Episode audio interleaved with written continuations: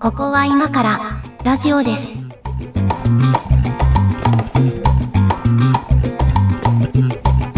はい、ここは今からラジオですのお時間です。お相手は上書きです。猫屋敷です。今日もよろしくお願いしますお。願いします。あの今日のトークテーマに入る前にですね、 うん。あの2回前かな、ちょっとあの問題作を作ってしまいましてですね、あやのたらと時間がかか った問題作ね。えーいろいろと反響が来ておりますが、うんうん。はい、あのボイスチェンジャーをね初めて使ってみました。ね。ね、どうどうですかね、ああいうのね。いや別にゆうこが発端したやつでしょ。 そうそうあの猫屋敷さんがねあの上書きを女性化したいとか言うから言うから よなんだろうあやっの。てみたえけっど、とね、うん面白かったんですよ。面白かったんですけど、で二つあって、 はいえっと、一つは、ちょっと方向性のすり合わせが足りてなくて、あのー はいはいはいなんか、はい犯人みたいになっちゃったんでね犯人っていうかなんかその詐欺組織の元グループに構成員にインタビューしましたみたいなえっと、特殊詐欺の受け子やってましたみたいなね。あのロビンって呼ばれてましたみた いなそういう感じになっちゃってるのよ、いや、あのね、いや、いろいろ探したんですよ。いろいろ探したんだけ ど、あの、まあね、まあ、こう、お金かければもっといろいろありそうなんですけど、はいまあ、そこそこの、あの、環境で普通にすぐ使えそうなやつの中ではね、まあ、そうね、基本的にはそのピッチと、ちょっとイコライザーぐらいがいじれるぐらいのやつなんですよ。で、そうするとね、やっぱね、あの、もともとザ男性の声を女性化しようと思うとね、まあ、どうしてもああいう感じになるのよ、ああいう。 ああなっちゃうんだそうそう、ああなっなちゃるほう。どね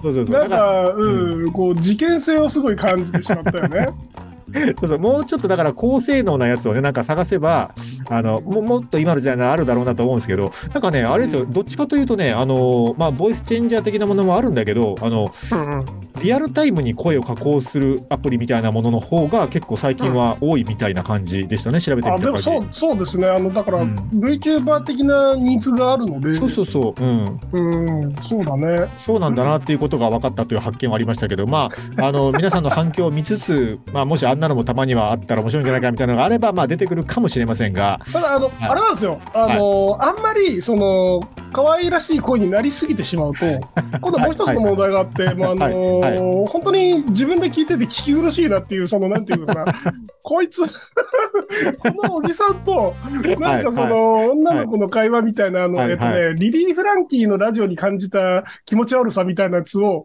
若干感じてしまったんですよ、自分の声で。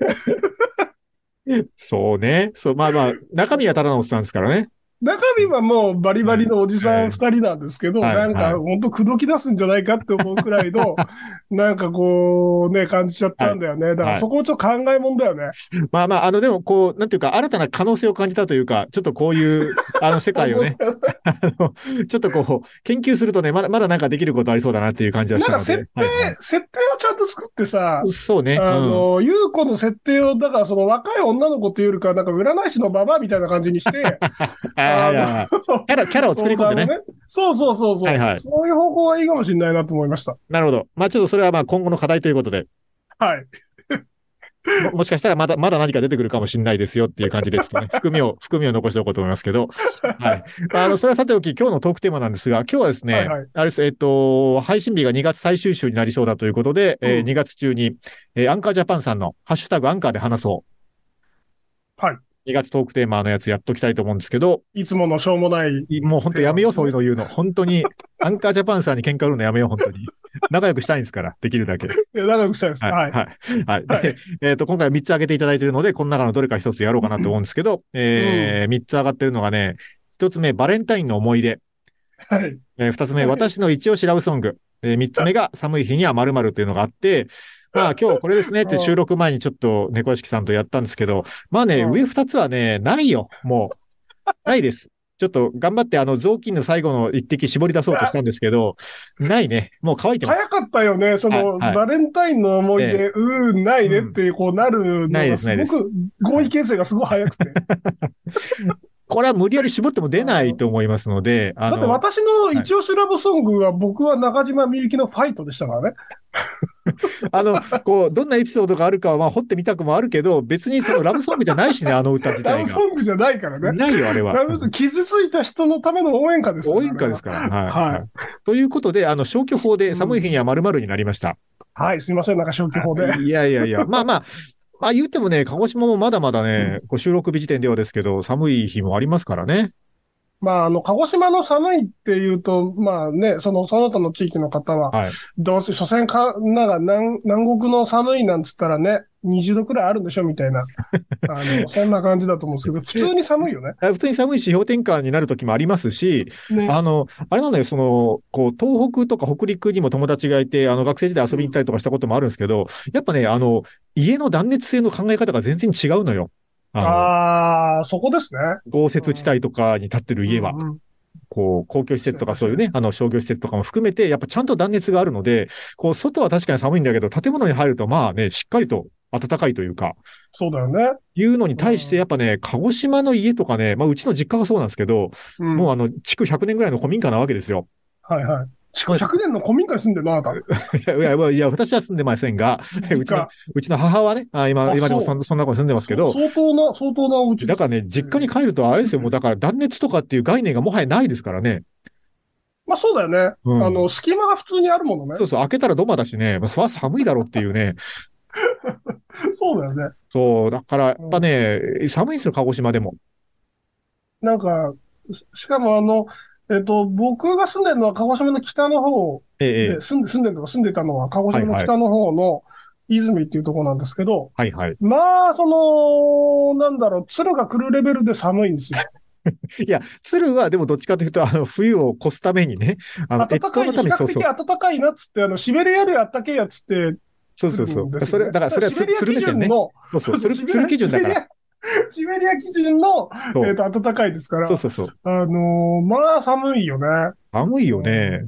そう。だから、あの、意外とね、鹿児島人は寒さに弱いんですよ、そういう意味では。うん。あのーちょっとじゃあいいですか、僕から寒さ話。はいあの、基本的にね、あの、めちゃくちゃ末端冷え性なんですよ。なんか女子みたいなこと言い出したぞ。ちょっとあの、女子キャラつけていこうかと思って。い女子。 え、ゆ、ゆうこの下準備はここから始まっ てんのやいやそう、別に、あの、キャラとかじゃなくて、マジで、マジで、あの、本当にね、 おう末端冷え性なんですよ。あの、極度の。の。そう。だからほ、うほうほなんていうんですかね、えっと、末端冷え性なのに暑がりだから、こう暖房効いてる部屋とか、こ う、周りの人は結構寒いとか言ってて、あの、もうちょっと暖房を、あの、効かせようかとかって言うんだけど、こっちはね、体としては暑いわけですよ。だけど、ああ末端冷え性だから、こう、外から入ってきたりとかすると、体は汗かいてるのに、こう、指先とかだけキンキンに冷えてるみたいな状況が起こるわけですよ、冬場は。うなんか、一人砂漠みたいだね。もう大変なのよ。だから、お風呂とか入るとさ、もう本当指先とかだけ、こう、解凍されていく感じこう、湯じ船で。わーってね。そうそうそうそうあの寒い日にね。寒い日になるとそうなるのよ。あーだから、、はいはいはいね、あの、作業部屋もさ、こう、なんか、指先、手先、足先だけが寒いもんだから、うんうん。だからもう本当ね、なんていうんですか、こう、いろいろこう試行錯誤した結果、結果ね、今その足元には、あの、足だけ入れる、こう、なんていうんですか、あの、電気安価みたいなさ、あるじゃないですか。はいはいはい。足先だけ突っむ。込むやつ。はいはい。あれがね、冬は必須アイテムなんですよ。あの、家電量販店の面白グッズのところにあるやあつ。とまあ、あそうジャンルとしては面白グッズ扱いになってることありますけドどーム型、みたいなやつでしょありますけど、あの、一定のレベルを超えた末端冷え性にはね、あれ必須アイテムよ、本当に。ええそうなんだ。うん。あ使ったことそう使ったことないどですかんな人が買うのかなと。いやこんな人が買ってますよ。こんな人が買ってこるの人が買ってるんですよ。必須アイテムよ、あれ、ほんと、マジで。全然使ったことない。いやーうんそうそう。だから、冷え性の人にしかわかんないと思うんですけど、あ、どう、どうしたらいいんでしょうね。なんか、いろいろ試してみたんですけど、その、生姜湯を飲んだらいいとか、はろいはいいろは言うんい。だけど、まあ、そんなのはね、もうほんとね、あの、そんなレベルじゃないから。体質改善みたいなことね。そうそうそうそう。いやーなら、ならないですね。あのーあれなんですよ。僕あの、大体の回で上垣さんと意見が合うんですけど、はいはいこの、これに関しては全く合わなくて、あ、マジでそうなんだ。あのね、全般的に体温高いですよ。あ、末端とか関係なく、全般末的に。端とか関係なく、もう冬でも、あの、それなりにポカポカしてるんですよ、僕。あーえ、じゃあ、え、寒さはあまり感じてないってことあ寒いなと思って、その靴下とか履くけど、はあ、はそれで、ことはそれで足済むりてるあ、感マじ。ジか。まあ、うんいいっす全然あね。のこ、この手の仕事でさ、なんかその、は末端が冷えちゃうとさ、い、はい、はい特に手の指先とか冷えちゃうと、はいタイピングしづらくないい。しづらいです。めちゃくちゃしづらい。だよね。うん。で、なんかその、ね、同僚とかの中にはやっぱそういう人がいてさ、はい。あの、なんかすごい薄い絹の手袋みたいにつけてやってるわけよ。ああ、うでん、うん。わかる。このなないよりはいいという感うじん、うなんですよね。ん、うん。そう。あんなんでもさ、キーキートップがツルッツル滑って、 なそんな、ね、全然効率的じゃないわけよ。だからその指先になんかシリコンでも貼ったらみたいなこと言 う言うんだけど、なんかそういうことでもないらしくて。そうね、あの、だから指先はやっぱり出てないといろいろそのね、マウストラックボールもキーボードもやっぱり使いづらいので、あの、うんまあ、それもないよりはマシレベルで、やっぱ指先だけ出てるタイプの、あの、なんか、手袋みたいなのは一時期使ってま した。でもマックス冷えるのは指先なんそうなだの、そうなの。だからね、あの、根本的な解決になってないのよ。最も、あの、重症なところがカバーされてないから、されてないんだけでもそれどは、そうそう。あれだよ、あのーケンタッキーフライドチキンを保温していく用のあのランプがあるじゃないえ、どういうことあだからそケンのタッキーフライドチキン唐揚げとか、はいはい。このケンチキとかを、はいこう上がった鳥をさ、置いておくスペースがあるじゃん。ああ、あるある。あの上にさ、なんかあのー白熱電球じゃないけど、なんかあったかいランプあがついてるあ、ついてるついてる。うん。なんか見たことありますよ。あれを、あれを設置するしかないんだよ。え、どういうことえ、そこに、そこに指を突っ込んどけってことその、キー、キーボードのこのスペースがあるんだよ、作業スペースが。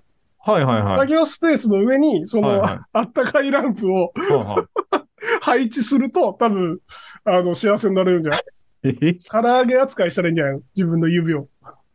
え、なん、なんか、えーっと、大丈夫かそれ、なんかすごいパソコンに悪そうだけど、大丈夫うん 大丈夫はない と思う。大丈夫はないでしょいやだからね、あの、現実的にどうしてるかというと、そういうなんかうね、ん手袋とか使ったこともあるけど、まあ使いにくいもんだから、その、なんかほら、片手で作業できる瞬間あるじゃん。なんか、こ、この、しばらく右手だけでいけるとはいはいはいはいかは、いしばらく左手だけでこう何文字かだけ打つとかの時に、使ってない方のへ手をこう、あの、ケツの下に突っ込むんですよ、こうや って。ケツで踏んで、こう、あの、こう、ケツの体温とこう圧力でちょっとね、あの、ケツあったかいかからね。そうそうそう大そう体。そうそう。で、こうね、反対側のこう手をけまたケツにこう突っ込んで。こで、う、やってこ、ちうやるょんだそうそうそう。ちょっとずつこう寒さを和らげる方法を持って仕事して ます。それはあのーうん屋外で並んで校長先生の話聞いてる時のやつうんうよ。んうんいやいや、そ、そんな感じですよ、だから。寒さ対策としては。なんでしょうね。うん。うん。だなんかね、全く冷え性ですって言うとみんな女子みたいとか言うんだけど、いないのかなと思って、そう男性でこれ悩んでる人。あなあんま聞いたことないですね。原因もわかんないんですよね。なんかどっちかっていうと血行はいい方なんですけどね。なんか汗もよくかくし、代謝はいい方だと思ってんだけど。末端が冷え冷えるってことは、末端のそのなんか毛細血管にうまく血液が流れてないってことですよね。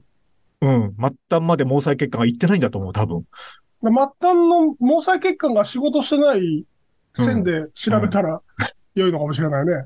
なんでしょうね。どうしたらいいのかな。あ、だからね、まあ、そうね、良くないんだけど、こう、夜中とかになると、もう結構、その、何アルコールとかが入れると多少マシになる感じはありますね。血流が良くなあるあ、じゃあもうんう、飲みながら仕事する一択なんですね、今。うんまあ、い夜はね、夜、あの、こう一応、まあ、あの、いろんなお客様とか関係者のために、名誉のために言っとくと、あの、日中はしてないですよ。日中はしてないけど、 あの夜遅い時間になるとですよ。夜遅い時間に、こう、積み残しの作業するときはね、多少アルコールが入ってた方が、あの、いいなって時ありますけど。この、この冬、上垣さんははい、昼間もなんか寒がらずに調子がいいなと思ってたら、それは飲み始めたっていうサインで、よろしい。いやいや、してないよ、さすがに昼間は。 いやー、でもね妹。であることをいいこと に。いや、日中はいろんな、ほら、まあ、会議出たりもしてるからさ。あそうあそうんそれはよかっね外に出てるんですけど。そうなんだけど、いや、だから、なんかいい方法があったら、マジで教えてほしいなと思って、これは。その、末いいグッ端冷ズえと症か対策ね。そう、なんかないですかね。うん。と思ってますけまあど。そうだうね。ん。まあ、もう一個あるのは、もう一個あるのうはん結構その、まあ、晴れてれば自転車で移動することが多いので、 あの、冬場、あの、これが良かったなと思ってるのは、その、マスクつけるのが割と当たり前になってるので、世の中が。いろんな理由で。ねそう。だか、ら、マスクをつけてて、その防寒のためにつけてても、その、なんていうか、あんま違和感がないというか、うんうん。なんかほら、あの、耳とかも寒いわけよ、末端冷え性の人は。末端だからね。末端だから。いいもんねそうそうそうそう。 あの、自転車乗ると、あはいはの、い体は汗かいてるのに、あの、耳だけキンキンにもちぎれそうみたいなことがよくあるので、はいだからこう、あの、ニット帽をかぶって、あの、マスクをつけて、で、メガネもかけてっから。あああ、の、不審者だね。でしょそうそう。これがさ、あどこのに、出しても恥ずかしくそ うない。そうそうそう昔はこれ不審者なわけよ、このスタイルは。だけど、まあ、 今は、今はマスクの部分だけはこうギリ怪しまれないというかさ、そうだね。そうそうそう。っていうことになったのは、まあ、ちょちょっとこうね、あの、めマスクのメリットを感じてるっていうのはありますね、そういうのは。まあ、マスクの、その、だから色柄にもよるんじゃない不審者度を上げる下げるはさ。ね、あの、こういわゆるこう普通の一般的によく見る白の不織布マスクをできるだけ使うようにしてますけど、だからこれがね、あの黒とかなってくると怪しいんでしょうね、余計ねそ。うそうそうそう。うんなんか迷彩柄とかさ。なん かいる、そういうマスクの人いる。いるよね、そういいう人ね。る。うん。だいたいいい年のおじさんなんですけど。うんあの、何でしょうね、こう、もう、もはやマスクでおしゃれしようみたいな世界に行ってるよね、なんかジャンルとしては。まあ、だからその、ね、差別化できないから、はい。差別化をそこで、外見で測ろうとすると、そうなるよね。そうなるんでしょうね。うんマスクをもつけるのが当たり前だったら、そこにおしゃれを持ち込もうっていう発想になるんでしょうけ ど。ただなんかちょっと気の早い人の方が多いですね。まだそこまでその、だから、えっ、と、み外外見の判断ポイントとしては、そのメジャーではないわけで、マスクはマスクなわけで、そらそうだ。 ね、だから、うそそ気の早い人が、その、下着みたいなマスクをつけるんです。また出た先下取りしすぎちゃって。また出た下着みたいなマスク話。あ の、なんかあれですよ、あの、この前ね、初めてつけてる人に出会ったんだけど、あの、なんていうんですかね、ちょっとこう、バッテリーなのかなあれわかんないけど、ちょっとファンみたいなやつがついてて、あ、あるある。なんか、はいなはんいはかい中のフィルターを交換するタイプみたいな、あうんの、マスクつけてる人を、あのそういう製品があるなっていうのはなんとなく見てしてたんですけど、うん、初めてこの前ね、つけてる人見た。 8000円ぐらいするやつね。そう、高いのよ、あ れ。専用フィルターとかなんかついてるでしそょ、う重いの。そうそう。一瞬めっちゃ欲しくなったんだけど、あ ちょっと欲しくなったんだ。もう一瞬めっちゃ欲しくなっうんうてん買いかけたんだけど、か買いかけたんですね。うん。買いかけた。うんうん。買いかけたんだけど、うんなんかその、あれですよ、外出ねえなっていうこ とに、究極的に思い至って、これいつ使うんだっけってなって、あれだ、やっぱね、 猫屋敷さん根本的に外出ない問題はね、いろんなところにあるよね。あるよ、あるのよ、あるのよ。これいらなくないっていう。そっ か。いや、まあでもなんかこうね、あの、やや中二病心をくすぐる感はわかんなくもないね、ああいうのね。 そう。うんあれはなんかね、ガスマスクみたいでいいよね。そうあの、なんだっけ、しこう、修学旅行先とかで売ってるあの、刀のキーホルダーとかに通じる何かを感じまあすよそうそうそうそうそう。もうなあの、あのなんか、最近はね、あの、はいその、ここにこう、なんていうか、吸気口がついてるタイプで、ね。はいはえいっと、はい。ここが光るやつとかあるんですあゲーミングマスクですか。よ。ゲーミングマスク。ゲーミングマスクだね。そう。最高。何の意味があるんだ、それ一体。意義なんかないって光ることが、に意義があるんだ から。何の意味があるんだろうな。 それ光らせて何を主張したいんでしょうね、その人はね。強強いんですよ。もうデコトラですよ、デコトラ。デコトラ、 デコトラマスクね。デコトラマスクはまだ使ってる人は見たことないけど、えーっとね、あれです。えーっと、寒い日には〇〇話から完全に離脱したので、あの、ちょっと一曲いきたいと思います。はい。はい。じゃあ、いやー猫屋敷さんお願いします。いきますか。えっ、と、グローブでデパーチャーズ。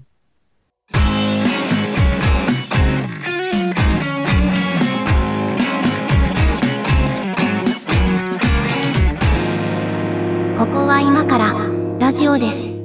まあ、寒い日にはグローブ聞きたいはなんとなくわかります。まあ、ベッタベタの、その、ベッタベタですけど昭和、昭和世代のやつですよ ね。いや、まあ、TRF かどっちかですよね。あ、TRF かどっちかですね。はい。はい。うんっていう感じで、今日は寒い日には〇〇っていう話なんですけど、あの、ゲーミングマスクの話で前半が終わったので、 そうあだの、早々に離脱したなっていう感じなんですけど、な、なんかありますその猫屋敷さん的に寒い日っつったらこれだなみたいな。あのね、寒い日、全然その、あの、変化球でも何でもなく、は鍋率がめちゃくちゃ上がるんですよ。あ。あまああ。まあね。まあうまいしね。簡単だしね。何も考えなくていいじゃん。うん。鍋食べようっていいわけじゃん。あはいはいはい。のーね、だから鍋、鍋で僕の体今でき てる。あの、どうしようかな。この話したら長くなりそうだけど、えっと、僕学生時代にね、あの、鍋を食べるサークルをやってましたっていう話、多分番組でしたことないですよね。ほあう、したの、ことないかも。大学時代にね、あの、鍋部っていうサークルを作ったことがあるんですよ。鍋部というサークルを作った。そうそう、あの、大学入って、なんかサークル入ろうと思って、まあ普通にあの音楽系のサークルにも所属してたんだけど、なんはかサークルを作るっていう体験も、あの、大学時代しかできないんじゃないかなと思って、まあ友達何人かで連れ立って、なんかあの、鍋部っていうサークルを作ったんですよ。なんか、京都のあの大学っぽいね。いやいやすごい一応、一応あれをそのなんか別にふざけてるわけではなくて、ほら、やっぱこう、そうそう貧真剣にやってるあ たりが京大っぽいんだよ。あの、貧乏学生も多いから、そのできるだけ低コストでね、その学生の乱れがちな食生活を、こうんう、なんていうか、ちゃんと栄養を取りつつ、学業に専念できるように、という崇高な目的を掲げ て、みんなほら、地方から集まってきてるからさ、あの、何あうのん、米の産地のやつもいれば、こう、はい実家から野菜が送ってくるやつもいれば、いろいろいるから、全そう、国各地のそそうその、うそうそう。ね、あれを、仕送りを結集するとすごい鍋がでそうそうきるみたいなね。そんな奴らが集まればねう、んあの、一人当たりは低コストでちゃんと英語取れるんじゃないかみたいなことで作ったんだけはいど、はいはいあの、最初ね、3、4人だったんですよ。うん。で、まあ、ううちのあ一人暮らしの部屋に、あの、3、4人で集まってみんなで鍋を食うみたいなところから始まったんだけ ど、部活動するんだ。そうそう部活動、そううちのへ、うちの、あの、部屋が、あの、部室だったからさ、物質だから。そこに、そこにみんなで集まって、まあ、やってたんですけど、あのね、最終的にね、これがね、あの、20人ぐらいの組織になりまして、すげえじゃん。そうそう、あの、だから、こう、最初、1年生だった我々が作ったサークルが自分たちが2年生になると、こう新刊活動とか始まってさ、あなの、んで新刊するんだ新入、新入部員とか入れるわけよ、後輩を。一応新刊するんだ。一応し、ささサークルだからさ、そう そう。学祭とか出たりとかしてさ、学祭になんか豚汁作って出たりとかしてさ、あのちゃんとさ、ちゃんとサークル活動してたんですよ。すごいね。そう。で、やっぱなんかこれは、あの、ちゃんと活動しなきゃいけないということになって、うんあの、後輩たちにもね、あの、受け継ぐ何かも作んなきゃいけないになって、合宿とか行くようになって、鍋部の合宿。夏合宿とか行ったんですよ。夏に鍋の合宿、鍋部の合宿。あーで、あの、なんだっけ、えっと、ほら、まあ、貧乏学生の集まりだからさ、えっと、自転車で行ける範囲のスーパーに後輩たちを走らせて、そのなんか肉の価格調査とかして、どこのスーパーがどの時期安いかとか さ、そういうリサーチをしたりとか。なんかその、あれだね、思考の鍋をこう、なんていうか、志す感じではなくて、ではないかでにはないその、現実的な着地点を探すかみたいな、そうなんいそうなんう活動ですね。そうそう、はいはいあの、こう、栄養価をちゃんと取ろうっていうのが一応ね、め目標だったので、うあの、低価格でちゃんと栄養価を取るためにはっていう目線でいろいろやってたんですけど、なるほど、なるほあ、ある夏ね、ある、あある冬か、ある冬ね、あの、ネギがめちゃくちゃ高騰した冬があったんですよ。ど。ほうほうほうほう。たまにありますね。まあ野菜の値段って動くじゃないですか。でもそのうんネギがめちゃくちゃ高くなって、うんもういくらだったか覚えてないけど、とにかくその学生が気軽に買える値段じゃないと、これは。はいはいはで、あのーこれはあ作ればいいんじゃないかっていう話になって、誰が言い出したんともな く。い。パー頭おかしい わ。もうで、ほら、ネギってほら、あの、根っこのところをこう、つけとくと生えてくるじゃないですか。あれだけどね。そう。だからこれは、あの、栽培すればいいんじゃないかっていうことで、あの、うん大学のね、あの、こう、敷地の隅っこにね、あの、勝手にネギ植えてたのよ。一 時期。あ、ダメなんだけど、別にその自分たちの土地じゃないから、もちろんダメなんだけど。不法に 土地を占有し、栽培するだけね。そうそうそう。ダメダメなんだけどさ。そうそう。あの、でもね、ままあまあ育ったわけですよ、このネギが。はいはい。で、そうやってあの、ネギを育てたりなどしながら、あの、学生時代をあの過ごしてたんですけど、あの、そういう大学生活だったもんでね、結構ね、あの、な鍋にはうるさいんですよ、そういう意味で。あの、あ、そうなんなだんで。すか、こう、言え鍋る、部としては。鍋部としては一応ね。な創設メンバーとしては。そうそうそうそう。そうそうそう。なので、こう、う。えあらゆる鍋を試しましたし、あの、はいはいまあ、そんな高級食材とかはないですけど、あのお、うあ、でもまあありましたよ、こう、えっと、競馬で一山当てたやつがね、 あおの、うなんか、100グラム、100グラム3000ぐらいする肉を買ってくるとか、なんかそういうイベおうイベントも時々あったりとかね。うん当然、すき焼きですかね。当然、当然すき焼きですね、まずはね。ですよそ。ねうそう鍋のやっぱりその、鍋ジャンルの最高峰は、ああー、はいはいすはきい。焼きに、すき焼き様になるんですかああ、まあ、どうだろうな。当時は多分そういう感覚だったと思うんですけど、あの、うんそういえばね、あの、その鍋部の創設メンバーの大学時代一番よくつるんでいた友達が、あの、今も関西にいるんですけど、うんこの前その関西に行く用事があって、で、久しぶりにその彼に連絡を取ったわけですよ。その鍋部時代の友人に。そしたら、あの、鍋を食おうということになって。で いや、まあ、あの、二人ともいい大人だから、さすがに自分たちで作んないですよ。店に行くんだけど、店に行くんだけど、もうまあ、うん店選べもう彼に任せて、まあお前任せるから やっぱ鍋なんだねそうそう。。で、まあうん彼もほら、あの、まあ、鹿児島からね、あの、給油が来るからってことで、まあちょっと俺が、あの、店を選んで、あの、うんご馳走するからみたいな感じで用意してくれたんだけど、やっぱね、お互い、こう、大人になるとね、あの、うんてっちりとこなんですよ。ああ、そういう方向に行くんそだう。これは学生時代なかったよなっていう話をしてね、あそのうだね。ひこう、ヒレ酒とかを飲みながら、あああの、ああああ楽しい大阪の夜を過ごしましたけども。当時のその、だから鍋部の活動で埋められなかった空白を埋めていくんだ、そうなん大です人だって。 20年、20年越しの、あの、鍋部の最後のピースはてっちりだったかと言いながらてねっ。ちりだったのが、何の話ですっけ、これ。い確かに。いやいや、鍋部の話、楽しいね。や、でも、あれですよね。寒い日の話無理やり戻すと、あの、ヒレ酒ってめちゃくちゃ体温まるね。あれヒレ酒ってさ、いあの、ヒレが入ってる酒だよね。いや、もうそろそろです。あの、炙ったヒレが入ってるだ、だよね。日本酒の扱うんで俺す一ね。回さ、はいあのーなんか人のお金で飲む、飲んだことがあるんですよ。あはいはい。まあまあ、あんまり自分のお金飲むもんじゃないですよね、あれね。だよね。あうんの、うん人のお金で、そのフグの刺身とヒはいレ酒をはいは楽いしん。だことがあるんですけど、微妙に、 そんなに僕好きじゃなかった。あ、そうあ、めっちゃうまいなと思ったんですけどね。あ、そう。な、なんかその、やり方がわからないというか、な何が、おいど、どうなれば美味しいのかわからなかったっていうかああ、えっと、そうっすね。なんだろうな。普通になんか、僕日本酒好きなんですよ、普通に。あはいはいはい。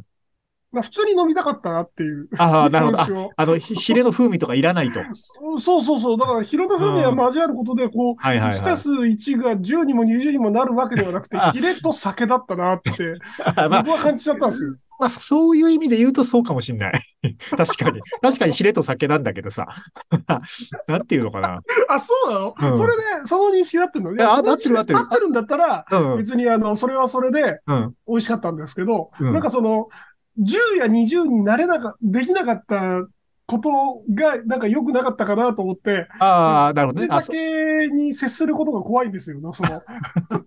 あー、まあ、そうね。だからまあ、好き好きだと思うけど、まあ確かにヒヒレの味と酒の味ですよね。確かにそういう意味でそうは。そうなの、そう なの。だから、その、すげえ、その、なんか雑なお酒が、はヒいはいはいレを入れることによって、はい。美味しくなあるーとか、あ、そうではそうであれなばいんじゃないかあな。の、んいいんだけど、普通にお酒も単体で飲んでも美味しかったかと。あーあの、うーん、うーんっていう。あの、ちょっとお酒の話が出たんで、ちょっと広げると、あの、うんまあ、学生の頃、まあ、お酒を飲み始めるわけじゃないですか、二十歳超えてね。ねで、そ、の、飲み始めて、まあ、若い頃、まあ、だから、その、就職してしばらくとかさ、その20代ぐらいの頃とかって、やっぱちょっと生きって、調子乗って、こう、なんか、あの、おいいお酒、輸入物とかさ、なんか、こう、はいいはい一回いろいろそういう方向行くじゃないですか、まあ、大い体。ろんなお酒飲みたい時期ね。そうそうそうそううん。で、ちょっとこう、高級なお酒飲むのがステータスみたいなさ、はいはいなんかそういう方向にも一回は行くじゃないですか。うんまあ、それはそれで、まあ、確かにこう、まあ、ウイスキーとかね、高級品を飲むと、まあ、うまいなとは思うけど、なんか、やっぱこう、2周ぐらい回るとさ、その、なんていうんですか、こう、こう、なんかアルミみたいなさ、よくわかんない素材でできた、あの、容器 で熱燗つけてくれる、しかももうなんか何の銘柄かわかんない安い酒にさ、はいはいはいはいなんかとにかくレモンぶち込んどきゃいいんだろみたいな感じでさ、なんか 出てくるみたいな店で、もう、もう今、今ないでしょうけど、昔だったらもう吸い殻も床に捨てるぐらいのさ、店で、はいなんかこう、はい鶏皮とか食いながらさ、なんかそういうわけのわからん酒飲むのもやっぱうまいよなって思ってしまうのは、やっぱ2週ぐらい回ってからですよね。 その、酒飲みが日常に染みついちゃったらそうなるよね。染みついてんのかな、これは。 やっぱ学生時代ってやっぱりさ、その、付け焼き場なわけですよ。あ、はいはい、はおい。酒を飲むっつっても、そうだねな。んかその、お酒を飲むこと自体に何か、その、意味や意義があったりするわけじゃない。はいはいはい。あの、お酒飲むことに意味や意義がなくなって、ただのその、なんか道具ツールになって初めそて、うななのんかなかそういう、そうなのかな。うんそういううまさが分かってくるんじゃないかな。あのーまあ、だからお酒飲み始めたのが大学時代なんで、かんで関西がスタートなわけですよ。うんあの、就職して最初の会社も大阪だったので、あまあ、はいはいは関い西の文化がスタートだからかもしれないけど、東京って立ち飲み屋ってありますあの、なんだっけ。えっと、あるとこにはあると思うよ。蒲田とか。あ、そうか、エリアによるのか。ああ、そうそうそうなるほど。そういう感じうね。ん。なんか、大阪ってすごい立ち飲み文化がなんかあるんですよ。ありますね。いや、そう、南波とかね、あの、そういう南の方行くといっぱいあるけど、あの、それこそうん大阪駅の地下にも立ち飲み屋があるんですよ。なんかあの、あれでしょ狭いとこでしょそうすみません、ああいうとこなんですよ。隣が床屋みたいな、そういう、 あれでしょ。そうそうそううん床屋の隣コインロッカーみたいなね。なんか、そう、はいはいはいはいそういうとこでやってる、あの、立ち飲み屋がもう至るとこにあるから、なんかまあやっぱ興味もあって最初、それで行ってみたりもして、なんか、うんなんだろうな、そそういう店の良さってそれはそれであるじゃないですか。うん。なんかね、そんなのが酒飲みのスタートだったので、やっぱこう一周回って、こう行き着いてうまいなとか、あの、いいなと思うのは、こうやっぱ高級なお酒をかっこよく飲むとかもいいけど、やっぱそういうなんかね、うん大衆感のある酒飲みというかね、はいはいはなんかそういうところになんかい行きましたね。い。行きましたね、うん。あの意外となんかバンカラな感じなんですね。ああ、バンカラ、あそうね、バンカラっていいっすね。うん、そうだね、バンカバラかもしンカれないラ。風がまだ残ってたじゃない、多分。はいはい。京都のあたり。ああー、全然、全然残ってますね。あの、今、同級生にあの、下駄履いてるやついましたよ、確かに。や ば。我々の世代でそれは相当変わり者ですけど、ええまあでもそういうのが色濃く残ってるはい。ところかなと思うのはでいいました、いました。はい。はい。うんうん。そういうことなんでしょうね。うん。まあ、あれかな。寒い日にはまるまるの結論としては、やっぱなんかあったかいお酒かな。熱燗かな。っていう気がします ね。ええ大丈夫かななんか本当に来年の今頃に収録してたはら、いなんか上垣さんがネット越しに酒臭いみたいなことないで すかねう大丈夫まあ、今のところあのネットワークを通じて匂いを送る技術はないと思うので、大丈夫だと思うんですけ ど、あ研究はされてるみたいですけどね。ね。うんあなんかあれですよ、なんかテレビとかで、えっと、なんだっけ、その、匂いって、これなんか前もその話したかななんか、うん。に匂いって何種類かの成分の組み合わせでなんか送れるので、そこ、なんか、はいはい。グルメ番組とかでその匂いを再現してテレビから匂いが出るみたいなのは一応研究はされてるみたいですけどね。なんかでも、結局それって、その、なんだ、フェロモンみたいなものも出せるようにならないと、はい。あのはいー結果、あんまり効果的ではない気がする。なると思いますよ、多分。だからそれは。で、フェロモンを出す機能がつくとするじゃないはい、 はい。で、前の作品で出たフェロモンが固着してい て、あのーすごい、やだ、それ感や動だ。作品を、やだ。それこそなんか酒場放浪記みたいなやつでヒレ酒の話出てきて、その匂いした後にそういう作品見るのとかすごい嫌だね。そうそうそうそうそうそ う。そ嫌う。だ、それ。な、弊害はすごいありそうだけどね。その、ぶ物理的なハードルが高いというか。あ、ダメだ、ちょ、ちょそっとの、、ノズルを変えないといけないみたいな。ちょっとあ の、い一回ちょっと話の方向性変えよう。ダメ、ダメだ、こっちの方向は。なんか、 ちょっとこう、ちょっと違う、違う方向に行きましょう。 えっと、じゃあ、じゃあ、一曲かけましょうかね。えっ、とね、まあ、鹿児島のアーティストをたまにはかけようということで、えっ、おと、う中島美香でオリオン。 ここは今からラジオです。ラジオです。そうだったね。中島美香さんを鹿児島のアーティストっていう勇気はないけど、あいやい や、鹿児島出身ということすで、すね。ごはいい、すごい、そういえばそうだわ。うん。あんまりほんご本人はね、あの、鹿児島は押してないですけどね。で、あの、愛さんほど出さないよね。あそうそう、愛さんはね、もう、鹿児島弁バリバリ。あの人だって鹿児島弁と英語しか喋れないんだから。あの人、 愛さんみたいな鹿児島県の人ってさ、うん。なんか、5億人くらいいるよね、鹿児島 に。いる、いや、5億人いないけど、あの、感覚的にはそんな人いっぱいいるよ。あの、本当にその辺にいる鹿児島のいる、いる、いる、いおる。お姉さんだかおばさんだか、なんかその境目ぐらいの人だよね。あの人あの、まあ、なんか、知り合いの中に2人ぐらいはいるよね。ああいいるう、ああいう感じの人。い る、いるのよ。 な、うんひ昼間何の仕事してんだっけみたいな人ね。 いるいるのよね。はい。あの中、島美香さんみたいな人いないね、でも逆はに。いないかな。いやだから、ああの、ー鹿児島から都会に出ていくと、ああいう感じになるんじゃないですか。ああいう仕上がりなんですかね。 仕上がりって言い、 言い方ある、もうちょっとあると思いますけど。いや、あのいい声だと思いますよ。はい。うんということで、まあ今日ね、冬、冬なんでしたっけ冬といえば〇〇何でしたっけ、冬といえば〇〇でしたけど。まあ、あうーの、んあれですよ。あの、アンカーさんのテートークテーマ会はどこまで、その、なんだろう、は、は、発展じゃねえ、 発展じゃねえよ。あってあどこ、どこまで遠くに飛べるかでしょあそうそうそうそうそう、が、まあ、テーマではあるので、あ の、わ我々の個人的なチャレンジね、それは。そう。結構いいとこまで今回飛んだんじゃないですかね。まあ、ヒレ酒からね。うんヒレ酒からなんかその、テレビから出るテロモンペロモンの話。 あの、ちょっと話戻るんだけど、あの、はい去年ぐらいにね、初めてやってみたんですけど、その、うんあの、ほら、あったかいお酒っていうジャンルあるじゃないですか。まあ、鹿児島だと大体焼酎のお湯割りなんだけど、まあ、日本酒の熱燗でもあるじゃないですか。うんその、なんかまあ、他にあったかいお酒っていうジャンルどんなんがあるんだっけなと思って、なんかちょっとネットで調べたりとかして、あの、うんホットウイスキーっていうやつ初めてやってみたんですよ。おー、はいはい。まあまあ、簡単に言うとまあ、ウイスキーのお湯割りみたいなことなんだけど、うん。ことなんだけど、あれね、なんか、あのーまあ、ウイスキーの銘柄をちょっと選ぶ感じなのと、その割り方の、割る分量間違えると全然美味しくないんだけど、なんかね、割とハマるとね、あれ美味しいのよ。ホットウイスキえー。ー、で、ちょっと最近ね、ホットウイスキーにハマってるんですよね。香りが、なんか苦にならなければ良さそうだよね。あ、そうそう。だからね、なんか、あんまりこう、高級なウイスキー、ウイスキーもロックとか、ストレートで飲んでも美味しいようなウイスキーはね、逆に合わないですね。はいはいはいはい。もうなんかもう、もうトリスとか、なんかブラ ック日課みたいな、なんかこう、ちょっとまんま飲むのはしんどいみたいなやつを、なんかこう、いい感じに温めるとね、割と飲めますね、あれはね。なんかあの、温かいお酒で思い出したんですけど、はい。